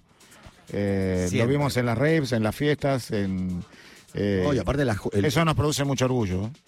La mezcla de gente que había, porque generalmente también en la música electrónica cuando se abren boliches se va como dividiendo la gente, cierta gente va a ciertos boliches, cierta gente va a otros boliches. En la Age, por ejemplo, era una mezcla de gente, había desde oficinistas hasta, hasta artistas. Vinílico, vinílico le decíamos nosotros, ¿te acordás? Que venían con una ropa muy particular, tacones altos. Era una mezcla totalmente impensada y, y desprejuiciada. Pero Había- ¿sabes qué? Si no la pensábamos nosotros, la pensaban ellos y adornaban el, el- el- el- el lugar y... Yo realmente ahí se me abrió La mucho la cabeza. Sí. Yo venía de, de- de- de barrio. ¿Sabes por qué? Porque además pensás en, en- en toda la gente. No pensás en ese público que vos decís es el público que venía habitualmente. La apertura a la inclusión te hace pensar de otra manera, de esa- musicalmente, ¿no? no nos dábamos cuenta, o sea, lo hacíamos nada más que porque nos gustaba y porque nos parecía que estaba bien. O sea, no había ninguna. Pero está bien que fuera natural. O sea, la idea está bien que fuera natural. O sea, está bien que se haya dado natural. Hoy hay muchos lugares que nosotros no nos metemos mucho, mucho en la política, ni nunca. Pero cuando sale en cierto debate de la inclusión, eh, en la década del 80 la, la- la música de piso de baile en la Argentina era totalmente inclusivo. Totalmente inclusivo. Cero problema. Diego, eh, 11 de la noche, 14 minutos. Yo te quería agradecer esta visita. Para mí es muy importante, sabes el aprecio que te tengo y el respeto. Gracias, Pablo. Eh, y te manda saludos Nico Guerrieri. Eh, Una batita para el teléfono de Rieri. No quiere arreglar el mic. Cayó no. no. Guerrieri no quiere arreglar que nos engaña, igual tiene otro, tiene un muleto. Sí, Ah, entonces lo llamó al otro. Tiene un muleto, tiene un muleto. Sí, yo pensé que estaba dado de baja.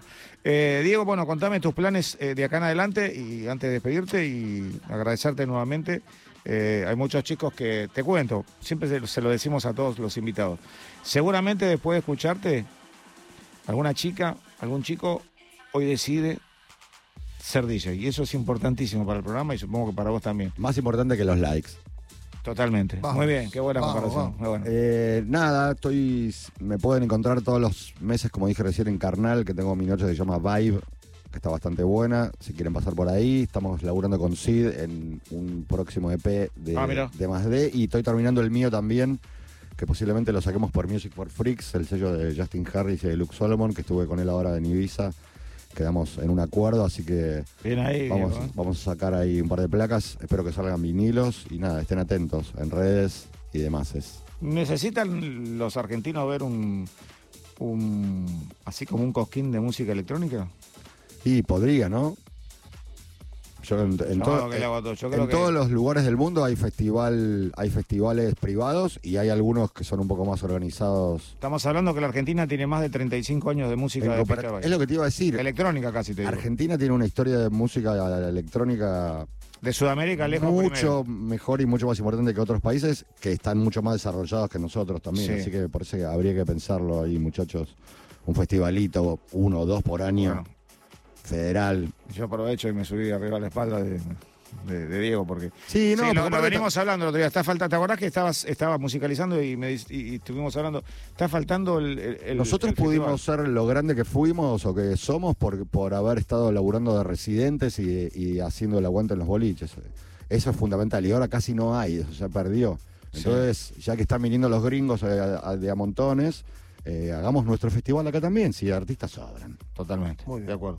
Diego, muchas gracias. Gracias Eh, por la paciencia de las preguntas. Te hice algunas preguntas que sabes que son redundantes, pero que eh, a los que te escuchan por primera vez, porque como lo hablamos hace un ratito afuera, eh, le suma un montón. Todo Y suma, pa, te agradezco a vos, a los chicos, a todos. Te agradezco de corazón.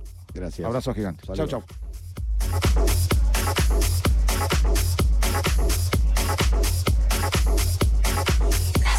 DJ time.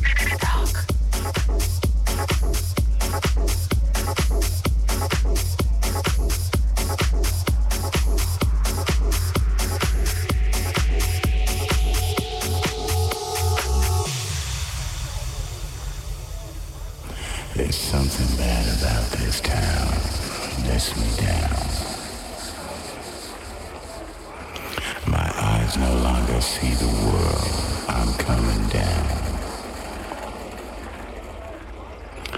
People swarming around like ants, rushing around.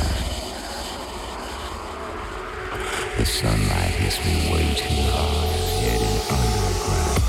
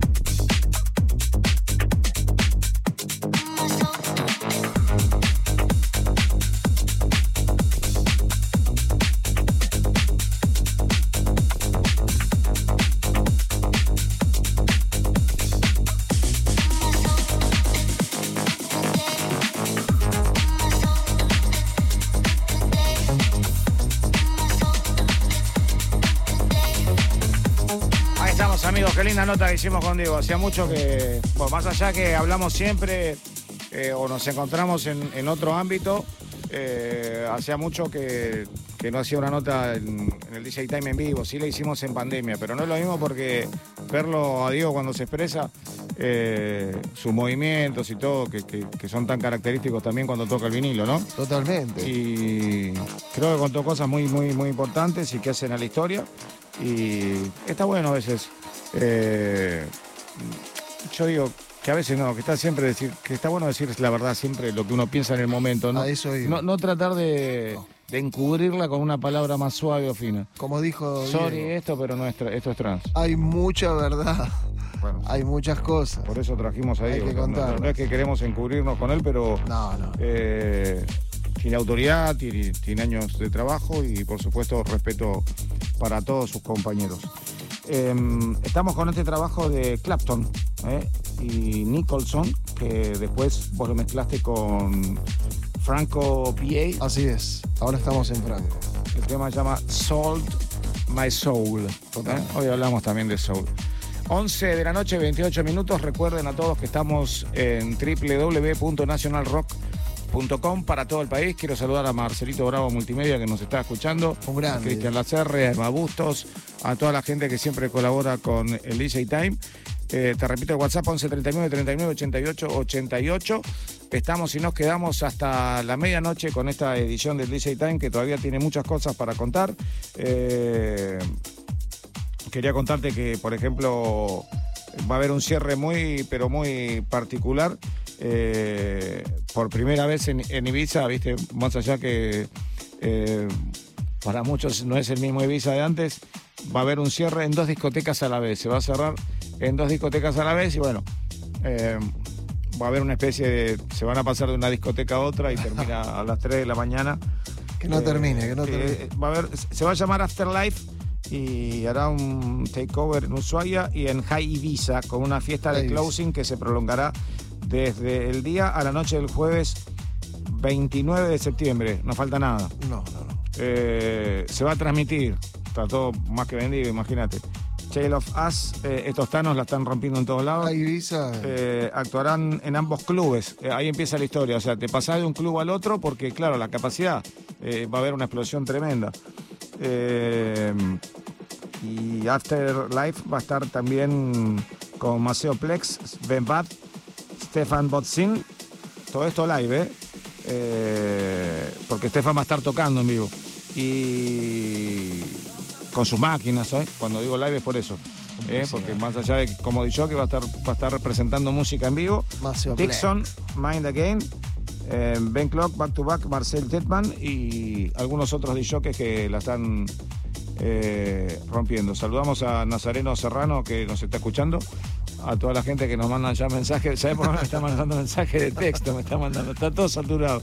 Yo quiero agradecer a todos nuestros compañeros de la radio que laburan muchísimo la semana para poder eh, encajar con, con- con el programón que tenemos delante, que se enciendan los parlantes. Les mandamos un saludo a los chicos que están en Colombia. Eh, Ariel, a todos los que nos hacen el aguante.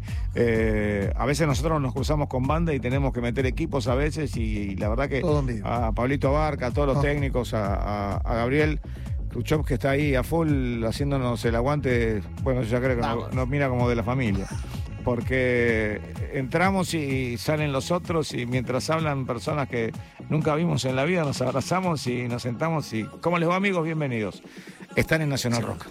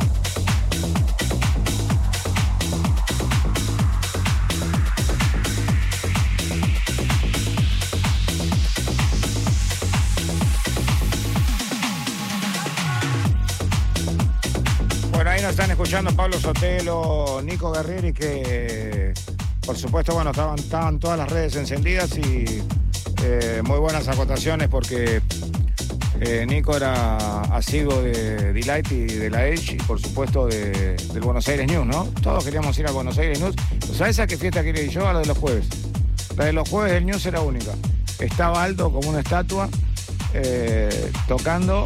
Clota le daba la señal como abriendo una gatera en el hipódromo y Aldo se, lo- se mandaba. Y ya es en ese momento Aldo no le podías hablar más. Algo parecido a lo de Bunker, pero en Bunker había que subir una cabina, que Ah, subías pero no bajabas en esa cabina. Eh, está bueno que recuerden toda esta historia. Me quedaron un par de cosas sobre el invitado de hoy. eh, en el sentido que, como ustedes verán, eh, las preguntas que nosotros hacemos tienen una libre respuesta por parte de los invitados y está el invitado que acepta totalmente las nuevas tecnologías y está el que es reticente y que hace algunas aclaraciones y que por ahí se siente, no te digo que molesto, pero eh, no está bueno que no te conozcas toda la historia de la música electrónica. Está bueno que mires para atrás, que hagas un viaje retrospectivo a la historia de esta música. Y teniendo en cuenta algo con lo que cerramos, que la Argentina es el país más importante de este continente latinoamericano, desde la concepción de la música electrónica hasta el aporte que le dio al mundo de DJs.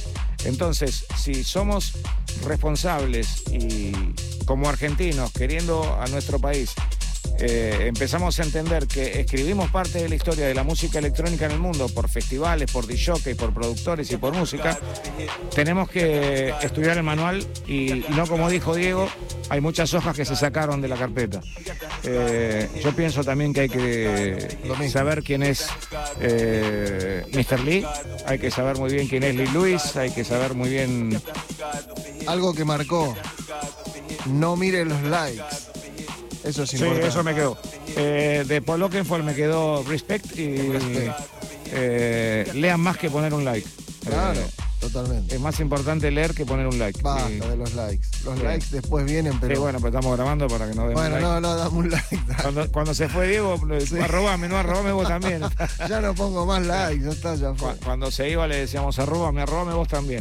Pero bueno, estamos hablando de lo mismo. No, no, todo suma.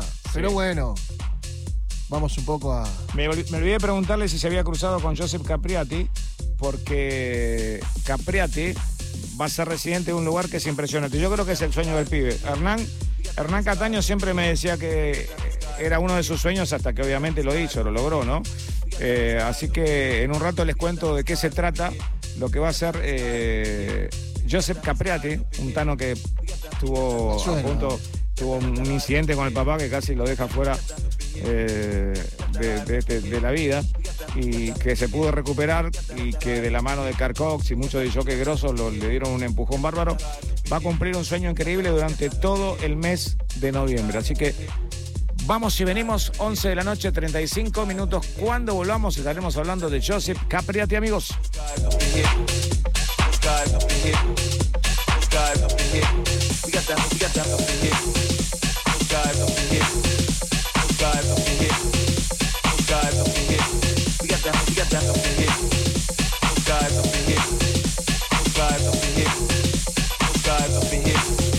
yeah, it.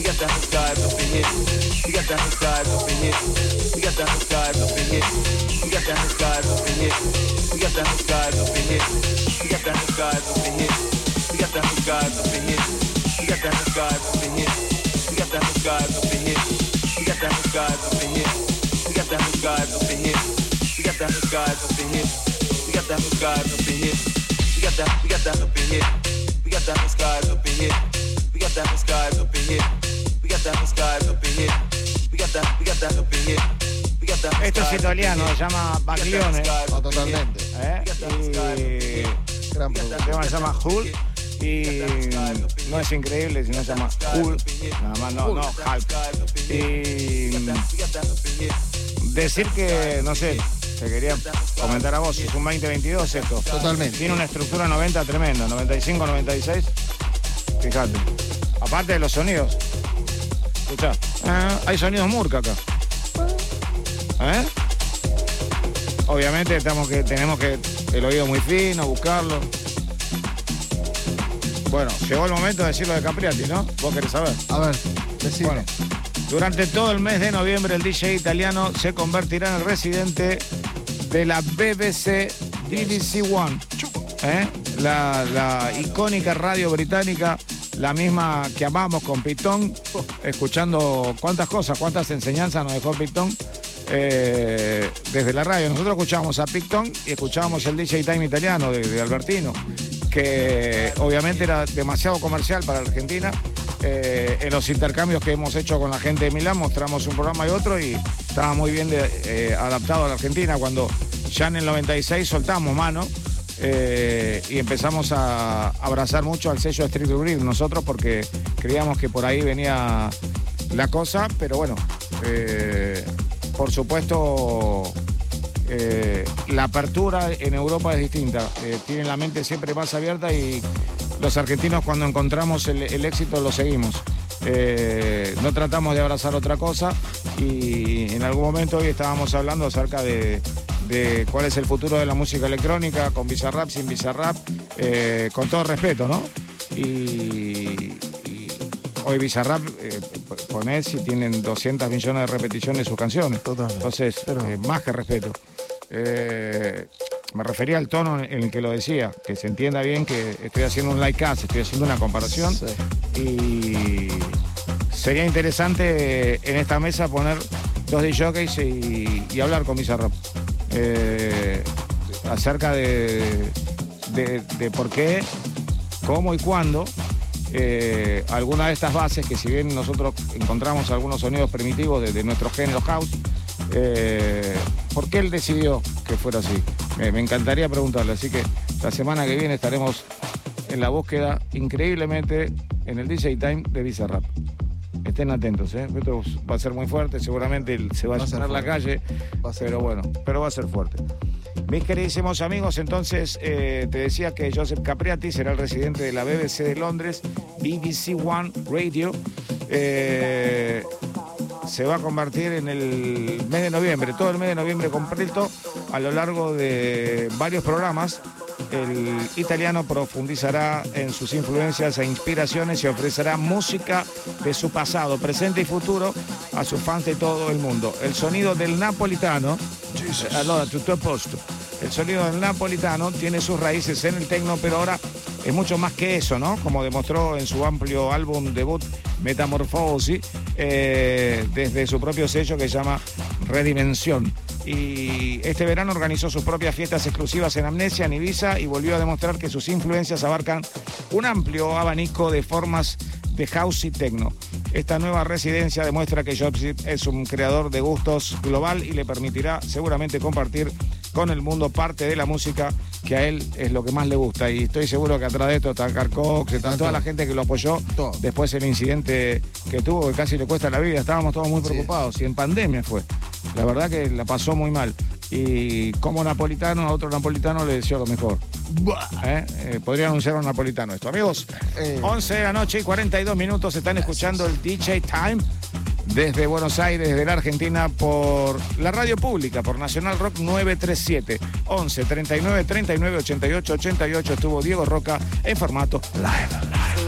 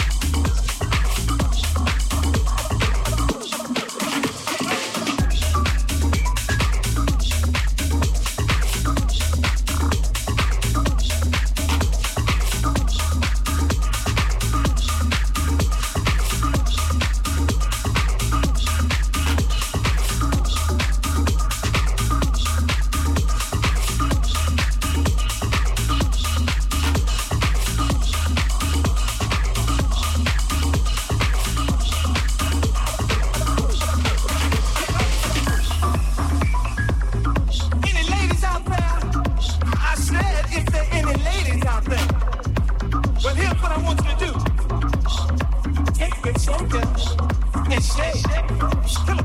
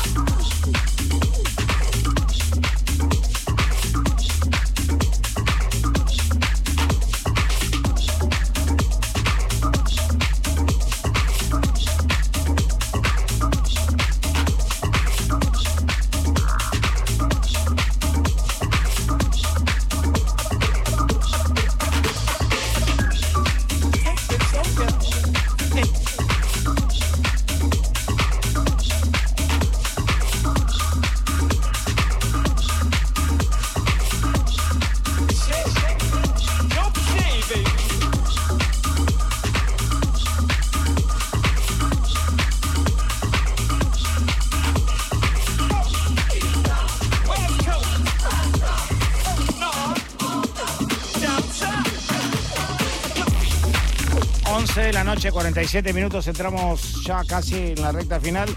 Para los que me preguntan por el por mensaje de texto, porque ya no, no- tienen ya Ni ni chance en el WhatsApp. ni- eh, sí, José Capriati, en el mes de noviembre, eh, cuando uno dice residente de la discoteca BBC de Londres, no es todos los días. Eh, hay, una, hay una sesión que se hace los días jueves, que es muy particular, que en una época la manejaba Pitón. Eh, ahí es donde va a estar todos los jueves durante un mes. Va a ser un desarrollo, o sea, de cuatro eh, sets, eh, donde va a estar explicando sus inicios. Y ya el hecho de que entre en la BBC de Londres, José Capriati, este napolitano, es importantísimo para su carrera también, porque esto te catapulta de alguna manera, te, te pone el sello de, Aquí estoy. Sí, no, no, de que ya Totalmente. De, de- de mucha categoría. Saludar a todos los fanáticos de Dewey que nos preguntan, estuvo bárbaro en la Argentina, su bien. paso por la Argentina, estuvo en el sur, estuvo en Buenos Aires. Muy bien. Y por supuesto, bueno, la calidad de Dewey. Si alguien tiene alguna duda, le paso el teléfono de Cerati, que es muy amigo. No, no. Y Robert sabe exactamente. Sabe. Fue, fue un gran éxito. Estamos esperando a Solomon. Eh, estamos esperando aquí en el estudio a Fatboy Slim Opa. y estamos esperando que venga Emma Busto. Emma es más difícil que Fatboy Ya hace una semanita sabe, nena, pero- que, que nos vimos. Eh, y por supuesto, me gustó saber quién era el autor del tema de Wonder Woman. Hoy, claro, eh, hoy, hoy lo supimos. Totalmente. Ahí lo supimos y, y bueno. Y ya me olvidé, chicos, si no se lo hubiera dicho otra. vez. Eh, Carl Cox lanza un, un disco nuevo, pero bueno, ya tienen tantas ocupaciones que lo larga de a dos.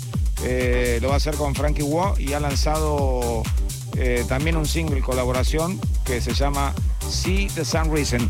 Si lo buscan, si lo buscan en el YouTube, lo van a encontrar, está buenísimo. Total. See the Sun Reason. Así es. ¿eh? Reason. Sorprendente. Está muy bueno, ¿lo escuchaste? Totalmente, No, sí, Ah, sí. nadie por decir. Yo ¿Lo sé. escuchaste? Sí, ¿cómo? vos me, me extraña Bueno, lo que me estás diciendo. Me te veo dudando. Sabés que estoy ahí. Eh, bueno, Carcos dice que ha tenido mucha suerte de encontrarse con Frankie porque es una nueva etapa y trabajar con, con otra persona, él eh, lo ayuda mucho y hace que el proceso sea más fluido, ¿no? El proceso de la composición estamos hablando y por supuesto puede desarrollar este disco que se esperaba muchísimo de Carl Cox más eh, rápidamente. Así que vamos a estar pendientes, pero repito, el tema See the Sun Reason, ya lo pueden buscar en YouTube, es una bomba, ¿eh? Yo ya lo escuché, me encanta. Sí, Bueno, una cosita. ¿qué es? Mañana domingo Sí. nos volvemos a encontrar, seguro todos. Yo no voy a ir. Vos venís, feria. La otra vez nos encontramos con Diego Roca, musicalizando Sí, lo trajimos acá. Le dije, Diego, ¿cómo estás? ¿Bien? El sábado te espero en el programa. totalmente. Bueno, ahora en este caso en esquina Niceto Vega y Humboldt. Ah, mira vos. sí. Estará, bueno, Tommy Jacobs. Sin nombre, sin nombre, nada más con Tommy Jacobs, Sí. el grande ahí. Un de- saludo a Tommy. a Wally. Bueno, seguro Emma estarán presentes. Sí, sacando disco. Claudio también. Y bueno, como siempre, buscando esos vinilos tremendos. Así que bueno, ¿Cuánto estamos. puede salir el disco de Donna Summer? Yo tengo el disco de Donna Summer que está grabado en un solo lado. Ojo lo que vas a decir. Yo te digo No, es muy fuerte lo que te acabo de decir. Porque si te lo hubiese dicho antes, hubieras entrado a mi casa a llevártelo. ¿De qué? Eh, Buenas noches. Donna Summer hizo un disco Sí, que tiene grabado todo un lado completo. pero... De I Feel Love. Ah, de I Feel Love. Sí, junto a Patrick Cowley y Giorgio Moroder. Del otro lado el disco está liso. Ese disco Creo es- que un 30. Eh, No, pero creo que no, no sé si hay muchos en Argentina. Sé de muchos de jockeys que lo tienen, pero estamos hablando de jockeys que El, el Feel Love común no se está consiguiendo mucho y está en 15. Tiene una historia muy particular. Eh, bueno, muchos chicos saben lo que es el Feel Love, pero eh, ese I Feel Love creo que dura 22 minutos y está hecho de un lado y fue una noche muy psicodélica que vivieron Patrick Cowley, eh, Giorgio y Donna Summer. Y del otro lado no grabaron nada y lo editaron. Bueno, esa locura, ¿no? Giorgio Con todo Patrick primero. Cowley, por ejemplo, valuado más o menos alrededor de los 30 mil pesos. Para mí más. 30 mil, 32. Lo dejo en casa. Con 50. Bueno, Lo- dejo en casa. Hay un poco, pero bueno, mañana. No, la gente está pensando, voy a llevar un disco. No, no, no, pero yo 10 mil mangos. y un disco de Cherrone firmado por Cherrone. Amor Donna. Summer entrando a la, a la aplicación no, conocida de compra y venta. lado solo, ¿eh? Es más gusto. Donna Summer. Te estoy diciendo algo que es muy particular. Está grabado en un solo lado. Sí, no, no, pero el, el común, el que, se- el que todos conocemos, La 32 Vas a luquitas. decir, Versión Pungamán. 32 luquitas. Entonces 100. La versión Pungamán esa. Claro. La No, Pungamán. Emma, decí bien, por favor. Bueno, chicos, eh, Tomorrowland eh, lanza para los fanáticos de este, de este festival que no, no pudieron disfrutarlo por dos años, eh, va a celebrar el regreso, ¿no? La gente de Bélgica, para, para Bélgica este, este festival es importantísimo, con una ejecución especial de tres fines de semana después de enfrentar cancelaciones realizadas, eh, o mejor dicho, relacionadas con la pandemia eh, en el 2020 y 2021, que hubo un problemita que no se llevó, que había hubo un rebrote en el 2021, no sé si se acuerdan. Así es. Y- Y se cortó todo.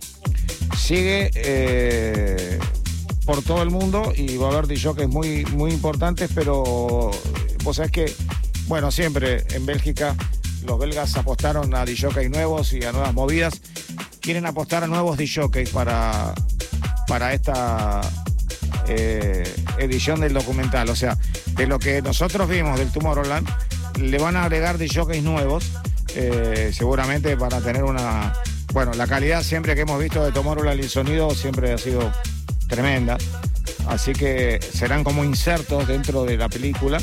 Y el documental va a estar pronto y por supuesto que estaremos atentos para verlo, ¿no? Porque lo que más nos sorprende son las escenografías, el sonido y, y los mensajes de los locutores que muy particularmente eh, se presentan en ese evento eh, con características eh, voces, ¿no?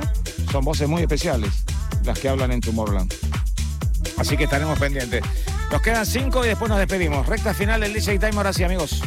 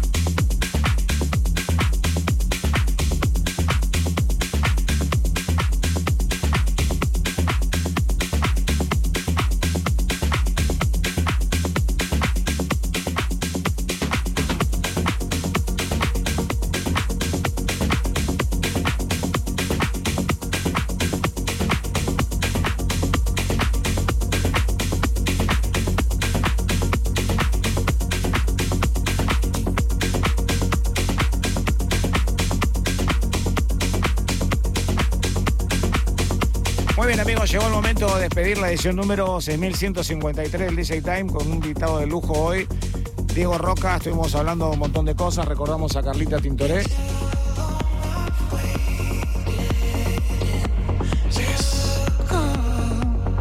o cantás vos o bajamos el disco.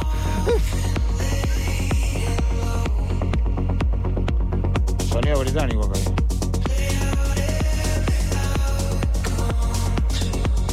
Kevin McKay Así es. and Joe. And Joe. Puede ser Joe Cartwright. Joe. You. No. El tema se llama Find Your Love. Mayor Love. Bueno, ahí lo que estabas diciendo de, de Tomorrowland. Bueno, Afrojack, Dimitri Vegas. Bueno, Bueno, pero son tipos que estuvieron al principio también, como Totalmente. House Mafia, que Joris en Bourne. un momento, en un momento, Joris Bourne era amigo de Jonas Cobb, ¿sabías? Sí. Pasaba mucha música. Eh, eh, en un momento, eh, los Swedish House Mafia fueron muy importantes para Argentina. Hubo muchos de que se despertaron por ese tema. Aparte fue como la explosión de la CDJ es. por eso, porque ellos tocaban mucho con eso y se mostraban mucho con eso y en la Argentina eh, recuerdo mucho ya por el año 2009 más o menos que explotaron y, y presentaban mucho la marca Pioneer, ¿no? La CDJ. Me suena. Suena. Bueno, nos despedimos a todos. Gaby, muchas gracias, Gaby Khrushchev. Gracias a toda la gente a- que nos acompaña durante la semana. A nuestra directora Miki Luzardi, al director general de Radio Nacional, el señor Ponle Sica, Alejandro Ponle Sica, y por supuesto, saludamos a toda la gente de Rosario. Este año, Todos. o mejor dicho, esta semana se inauguró eh, Nacional Rosario Fontana Rosa, en homenaje al gran artista Fontana Rosa. Y por supuesto, eh, qué sé yo, no sé cómo decirlo de Carlito Balá, pero Nada. fue, no podemos decir que fue la última risa, pero mm, sinceramente nos tocó a todos el corazón. Sí, sí. Y, y lo vamos a recordar siempre porque nos marcó la infancia de, de- de un montón de generaciones. Pero por sobre todas las cosas, muchas de, de sus frases quedaron para el acervo popular para toda la vida, ¿no? Eh, así que Cuánto humor sano, cuánta infancia, ¿eh? sí, muy... Se quería mucho. Muchos recuerdos. Lo recordamos a Carlito Balá, por supuesto. Maestro. Por supuesto. Chicos, no hagan remixes raros, como escuché en alguna radio, no Ah, hagan sí, cosas raras porque no tiene sentido. Que tengan un gran fin de semana, himno nacional argentino. Nos estamos viendo la semana entrante aquí en Nacional Rock 937. Mañana, nos vemos. Chao, chao. Chao.